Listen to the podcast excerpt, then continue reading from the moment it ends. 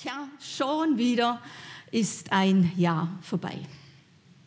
365 Tage, die so am 1. Januar noch neu wie unbeschriebene Blätter vor uns lagen, die sind jetzt gefüllt mit Leben und heute dürfen wir zurückschauen und so ein bisschen reflektieren. Wie haben, sie, wie haben wir sie denn verbracht? Wie haben wir sie genutzt, die Zeit, die Gott uns geschenkt hat? Ich weiß ja nicht, wie war das Jahr für dich? Bist du zufrieden mit deinem Jahr 2023? War es ein gutes Jahr oder sagst du, eigentlich hätte ich darauf verzichten können? Ist das, was du dir zu Beginn des Jahres erhofft, gewünscht, vorgenommen hast, ist das in Erfüllung gegangen? Hast du durchgehalten? Hast du vielleicht dem einen anderen auch aufgegeben? Es kann ja ganz unterschiedlich aussehen. Und manch einer von uns hat sicher auch Überraschungen erlebt, positive Überraschungen, negative Überraschungen, Dinge, an die er vielleicht gar nicht gedacht hat. Ja, das Leben hat viele Facetten, hat viele Gesichter. Es ist so viel im Fluss, es ist so viel im Wandel. Und da empfinde ich es als so tröstlich und so wohltuend, dass wir einen Gott haben, auf den wir uns verlassen können. Auf, dass wir einen Gott haben, der treu ist und der zu seinem Wort steht. Jetzt habe ich meine Fernbedienung vergessen, damit ihr auch hier was sehen könnt.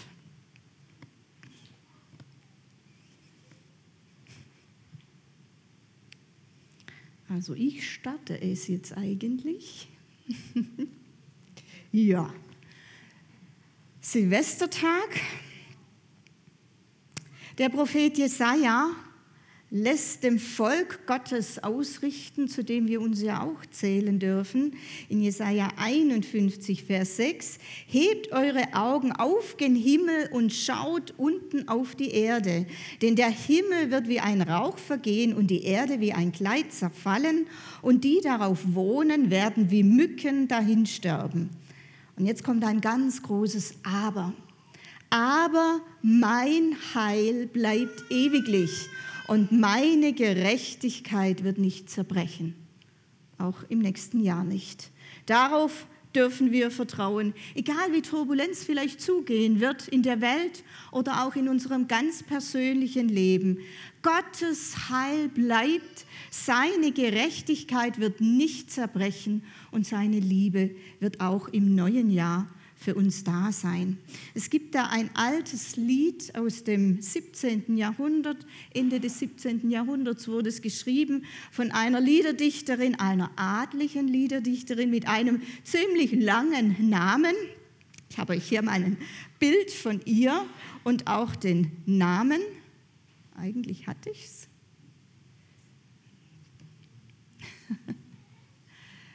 Da ging wohl etwas schief. Jetzt haben wir sie. Emilie Juliane Reichsgräfin von Schwarzburg-Rudolstadt. Hab geübt, dass ich das rausbringe.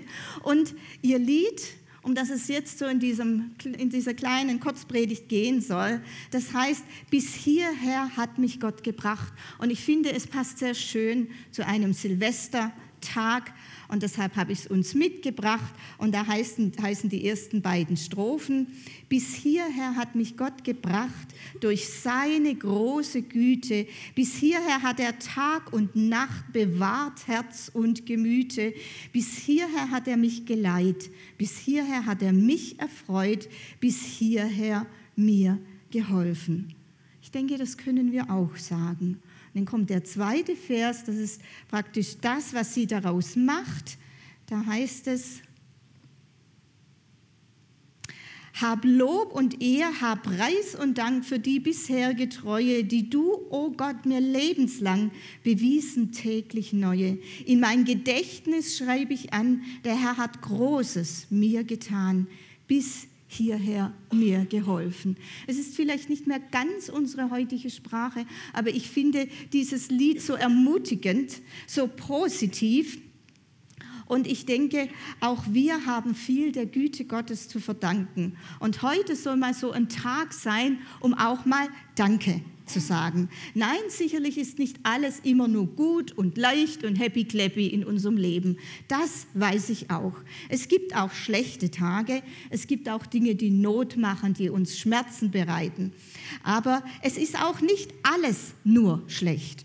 Und mich begeistern und inspirieren Menschen, die wir übrigens auch bei uns in der Gemeinde haben, die schwere Schicksale zu tragen haben, die Nöte durchmachen und durchleiden und die trotzdem irgendwo noch so eine positive Ausstrahlung haben. Und das haben sie deshalb, weil sie eben auf Gott weiterhin hoffen, weil sie an ihm festhalten und weil sie auch nicht vergessen zu danken. Auch diese Dame hier, diese Emilie Juliane, Reichsgräfin von Schwarzburg-Rudolstadt, ist zwar in einem reichen Haus geboren, aber ist nicht immer nur auf der Schattenseite des Lebens gestanden. Sie war gerade mal vier bzw. fünf Jahre alt, als sie kurz hintereinander ihren Vater und ihre Mutter verlor. Ein Waisenkind mit fünf Jahren. Ihr Onkel Graf Ludwig Günther von Schwarzburg-Rudolstadt, der nahm dann das kleine Waisenmädchen bei sich auf, zog es zusammen mit seinen eigenen Kindern groß, was jetzt wiederum ein großes Glück war und auch ein Segen für dieses Kind. Es ging ihr gut, sie hat sich da auch wohl gefühlt, sie hat ihre Geschwister, ihre Stiefgeschwister sehr gerne gehabt, aber natürlich blieb der Verlust der Eltern. Als junge Frau heiratete sie dann ihren Vetter, ihren Stiefbruder war dasselbe. Sie ist in dieses Haus hineingekommen, also ihr Stiefbruder war auch ihr Vetter. Er hieß Albert Anton von Schwarzburg-Rudolstadt und durch diese Heirat wurde sie dann die Reichsgräfin von Schwarzburg-Rudolstadt und auch die Landesmutter von Thüringen. Sie hatte also Verantwortung auch. Sie bekam zwei Kinder und wieder schlug das Schicksal zu. Eines von diesen zwei starb schon kurz vor der Geburt und damit noch nicht genug mit Leid und Tod. Kurz, kurz darauf starben auch noch alle ihre drei Stiefschwestern an Masern, die sie sehr lieb gehabt hat. Gerade mal 32 Jahre alt hatte also diese junge Frau schon ihre Eltern, ein Kind und ihre Schwestern verloren. Man möchte nicht unbedingt tauschen.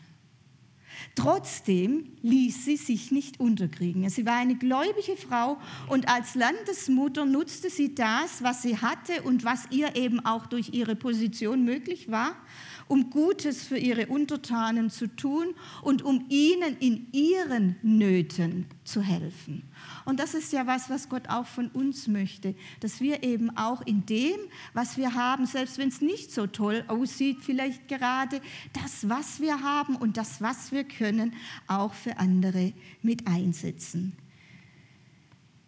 Sie gründete mehrere Stiftungen für Waisen, für Witwen, für Arme. Sie unterstützte eine Mädchenschule und sie dichtete Kirchenlieder, wie zum Beispiel das hier, in denen sie die Liebe, die Güte und die Treue Gottes rühmt. Ich bin mir ziemlich sicher, dass auch diese Frau nicht wenige Tränen in ihrem Leben vergossen hat.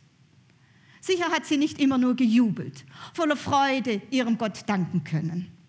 Sicher hat auch sie geschrien, sicher hat auch sie nicht alles verstanden, was ihr widerfahren war, aber sie baute trotzdem auf ihren Gott, sie vertraute ihm und seiner Hilfe. Und ich denke nicht zuletzt ihr Blick auf das Positive und ihre Dankbarkeit gaben ihr immer wieder die Kraft, dann doch ihr Leben weiterzuleben und auch noch ein Segen für andere zu sein.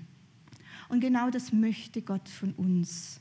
Das ist sein Wille für uns.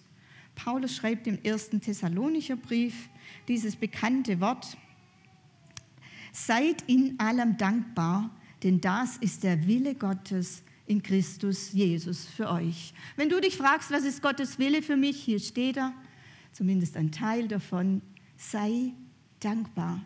Dankbar in allem. Wir können nicht dankbar für alles sein. Ich denke, das geht nicht. Aber wir können dankbar in allem sein und das ist zugegeben auch nicht immer einfach. Aber Dankbarkeit ist eine große positive Kraft. Man könnte auch sagen, ein ganz starker Lebensmotor. Und diese Kraft, diesen Lebensmotor, den sollen wir nutzen. Deshalb sollen wir dankbar sein. Gott braucht unseren Dank nicht, um damit sein Ego aufzupolieren. Er weiß genau, wer er ist. Er ruht in sich. Er braucht es nicht, von uns gelobt und hochgehoben zu werden. Er freut sich darüber, sicherlich. Aber wem Dankbarkeit so richtig gut tut und wer es so wirklich braucht, Leute, das sind wir.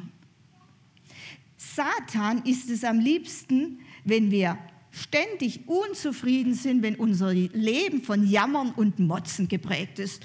Das liebt er. Er ist der große Reduzierer und zwar der Reduzierer aufs Negative. Denn wenn wir immer nur das Schlechte in unserem Leben sehen, wenn wir im anderen immer nur das Negative und das Schlechte sehen, dann haben wir tatsächlich keinen Blick mehr für die Segnungen Gottes, die immer auch noch da sind. Und das wird uns verbittern und das wird uns unglücklich machen. Albert Einstein war ja ein kluger Kopf.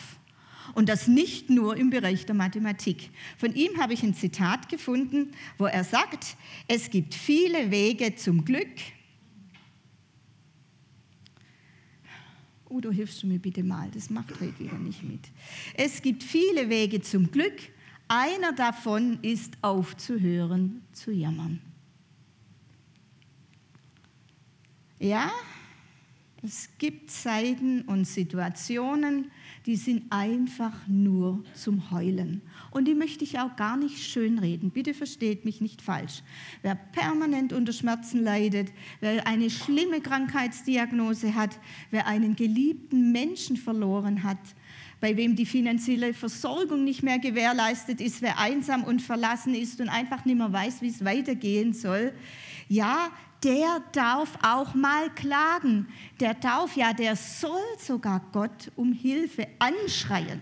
Auch das Alter fordert zu manchen Tribut und das müssen, das sollen wir nicht einfach so abtun, so mit so Worten, jetzt stell dich halt nicht so an, das wird schon wieder, hätte alles noch schlimmer kommen können. Nein, müssen wir nicht machen. Paulus, der schreibt im Römerbrief, Römer 12, Vers 15,